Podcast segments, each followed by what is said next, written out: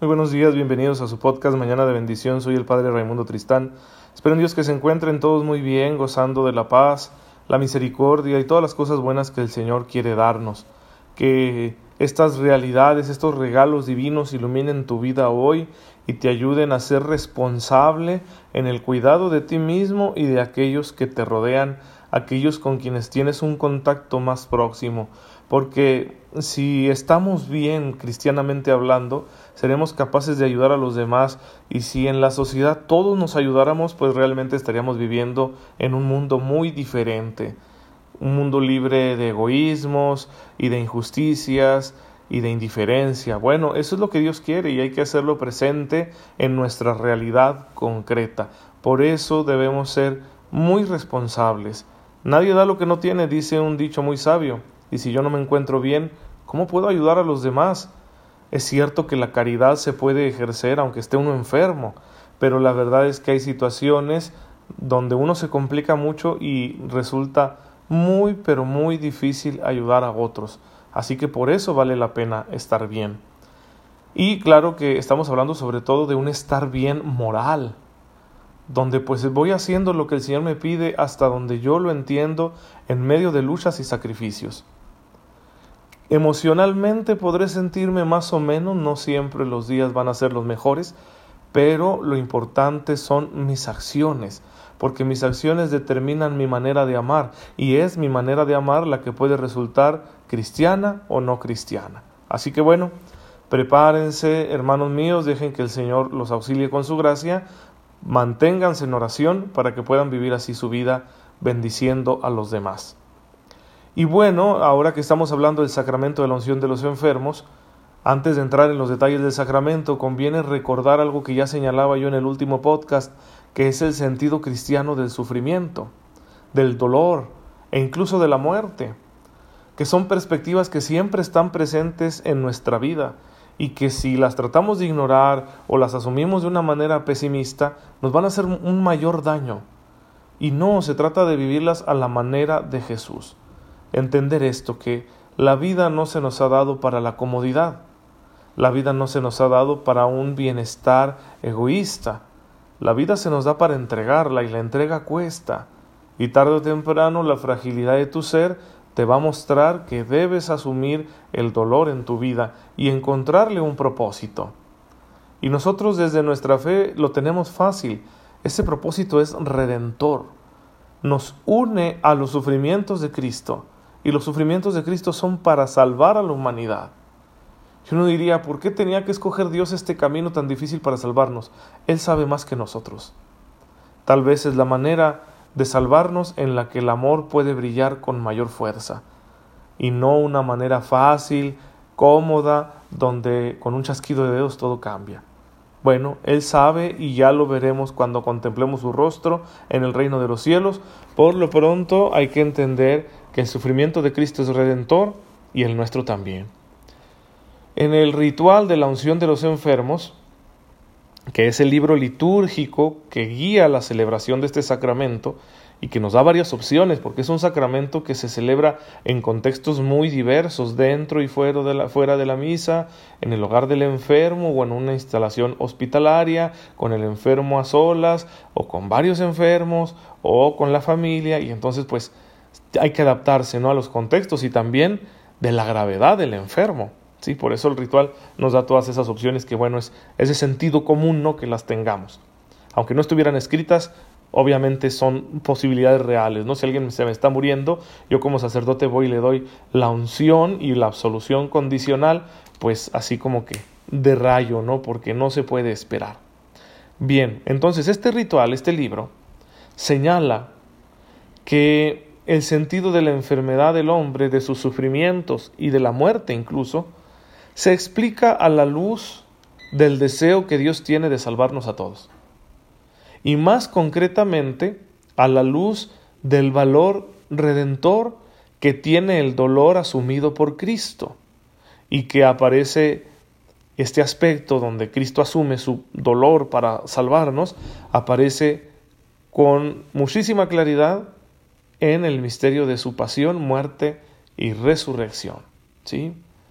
Es lo que nos dice por ahí el ritual de la unción de enfermos. Y por eso el Catecismo de la Iglesia Católica nos ofrece un planteamiento similar. Dice el Catecismo en el número 1505, por su pasión y su muerte en la cruz, Cristo dio un sentido nuevo al sufrimiento. Desde entonces éste nos configura con Él y nos une a su pasión redentora.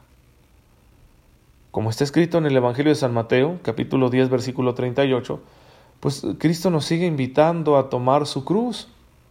Y la cruz no pocas veces eh, representará la enfermedad.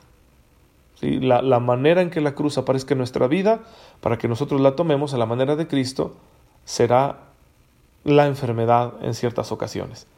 Física y emocional, ¿eh? porque hoy en día las enfermedades emocionales están como que de moda, en boga, quizás antes no las conocíamos tanto y ahora nos damos cuenta, pues qué importante es tener también salud emocional. Y además una enfermedad física suele comportar un problema emocional luego, porque es difícil asumir que de aquí en adelante vas a estar enfermo. Cuando nosotros seguimos esta nueva visión, que Jesús nos da sobre la enfermedad y sobre los enfermos, pues nos encontraremos entonces más libres para hacer su voluntad, para ser mejores discípulos, porque se trata de eso, de ser capaz de seguir a Jesús y de practicar un amor como el suyo, aunque me encuentre en circunstancias complicadas. Una de ellas será la enfermedad. La Biblia señala que hay una estrecha relación entre la enfermedad, la muerte y el pecado. Esto es cierto, especialmente si acudimos al, Nuevo, al Antiguo Testamento, perdón, en el libro del Deuteronomio, en los Salmos, en el libro de la Sabiduría y también en el Nuevo Testamento en la carta a los Romanos. Es cierto, no habría este desorden que se llama enfermedad y que afecta la estabilidad de nuestro organismo si no existiera el pecado. Es el pecado el que ha desordenado la creación de Dios. No es que Dios nos haya hecho enfermables, no es que Él quiera que nos enfermemos. Este desorden viene del pecado original. Claro que Dios lo permite por un propósito mayor, porque Dios es tan poderoso que de este efecto tan desagradable del pecado, Dios se vale para conducirnos a la salvación. No pocas veces nuestro encuentro con Dios ha sido a partir de la enfermedad o aunque ya tuviéramos una fe arraigada, la enfermedad la purifica y nos hace amar más al Señor y darnos cuenta también de que es lo, verdaderamente importante en la vida. Pero sería un error considerar la enfermedad como un castigo por los propios pecados, lo cual queda en evidencia en el Evangelio de San Juan en el capítulo 9. Léanselo. Es decir, no podemos establecer sin más una conexión directa entre algún pecado particular que yo haya cometido y mi enfermedad. ¿Sí? No es universal esa conexión. En ocasiones se da porque algunos actos van a afectar mi salud, algunos actos que yo realice van a tener pueden tener consecuencias negativas en mi salud y al mismo tiempo ser un pecado. Por ejemplo, la gula. Comer demasiado por estar aficionado al placer del vientre es un pecado. ¿sí? Estoy atentando contra la virtud de la templanza y contra la dignidad de mi propio cuerpo. Entonces ofendo a Dios con eso. Pero además me va a traer problemas de salud. Entonces en este caso coincide ¿no? que un pecado es al mismo tiempo una conducta que no es sana y por lo tanto produce enfermedad.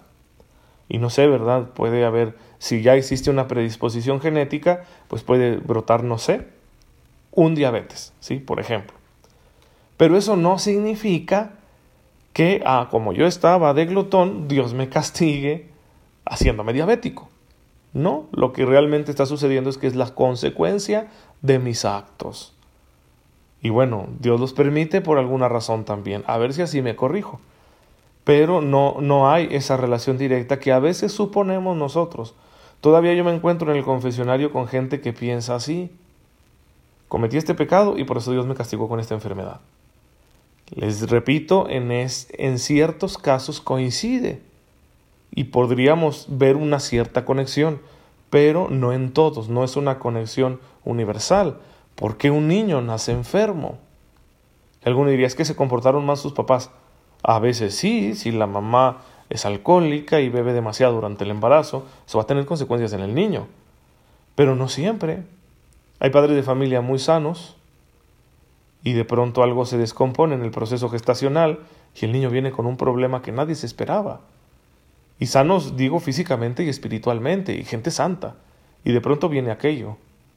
Bien, entonces no existe esa conexión directa, universal, entre enfermedad y pecado.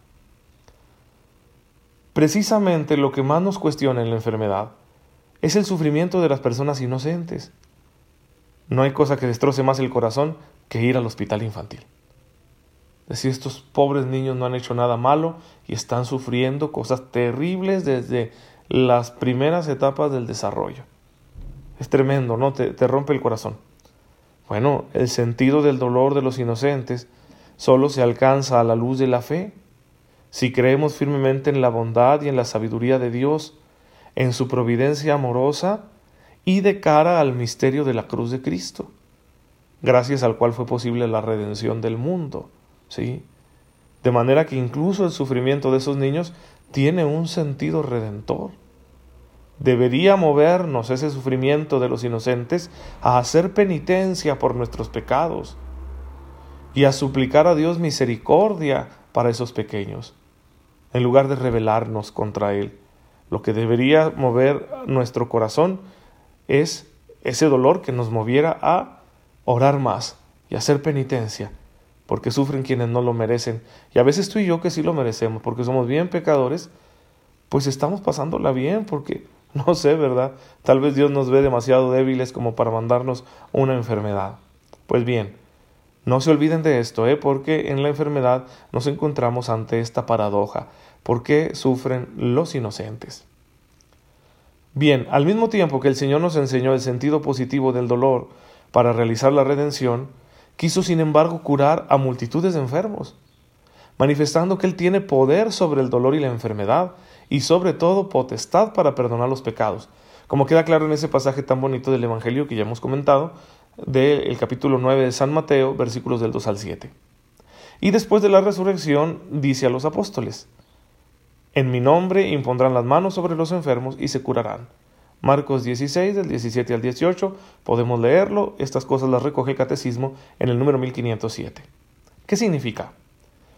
Que para un cristiano la enfermedad y la muerte pueden y deben ser medios para santificarse y redimir con Cristo.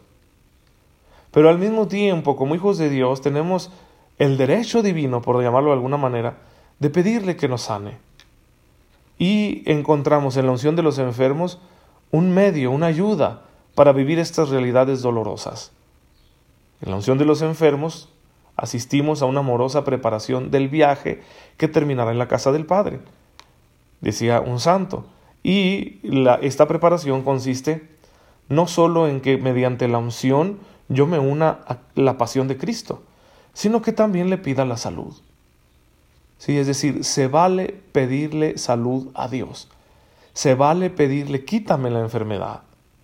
Y Él sabrá si la salud conviene a nuestra salvación, ténganlo por seguro que nos lo dará porque Dios está bien dispuesto a darnos en primer lugar lo que nos ayuda a salvarnos. Y yo he visto, por la misericordia de Dios, a tantas personas que se sanan de sus enfermedades precisamente mediante el sacramento de la unción de los enfermos. Por eso hay que procurarlo.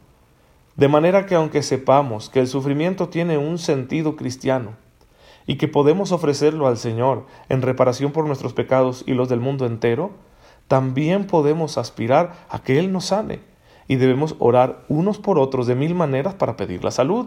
Y claro, el medio más eficaz para recibir de Cristo la sanación del cuerpo es la unción de los enfermos. Así que hay que practicarlo siempre que se requiera, siempre que nos encontremos en esta situación del ser humano tan común y tan difícil que es la enfermedad.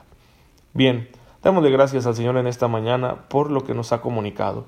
Padre, te bendecimos, porque nos ayudas a comprender que el dolor, el sufrimiento, la enfermedad, que son consecuencia del pecado, tienen un lugar en tu plan de salvación. Ayúdanos a mantenernos unidos a Cristo siempre que experimentemos estas realidades y a no olvidar tampoco tu misericordia que nos sana y nos salva mediante la práctica asidua y fructuosa de los sacramentos de la unción de los enfermos. Te pedimos esto por tu amado Hijo Jesucristo nuestro Señor. Amén. El Señor esté con ustedes. La bendición de Dios Todopoderoso, Padre, Hijo y Espíritu Santo, descienda sobre ustedes y los acompañe siempre. Muchas gracias por dejarme llegar a sus oídos y a sus corazones. Estamos de vuelta en el seminario en la ciudad de Chihuahua. Nos fue muy bien en nuestro retiro. También gracias por orar por nosotros. Hasta mañana.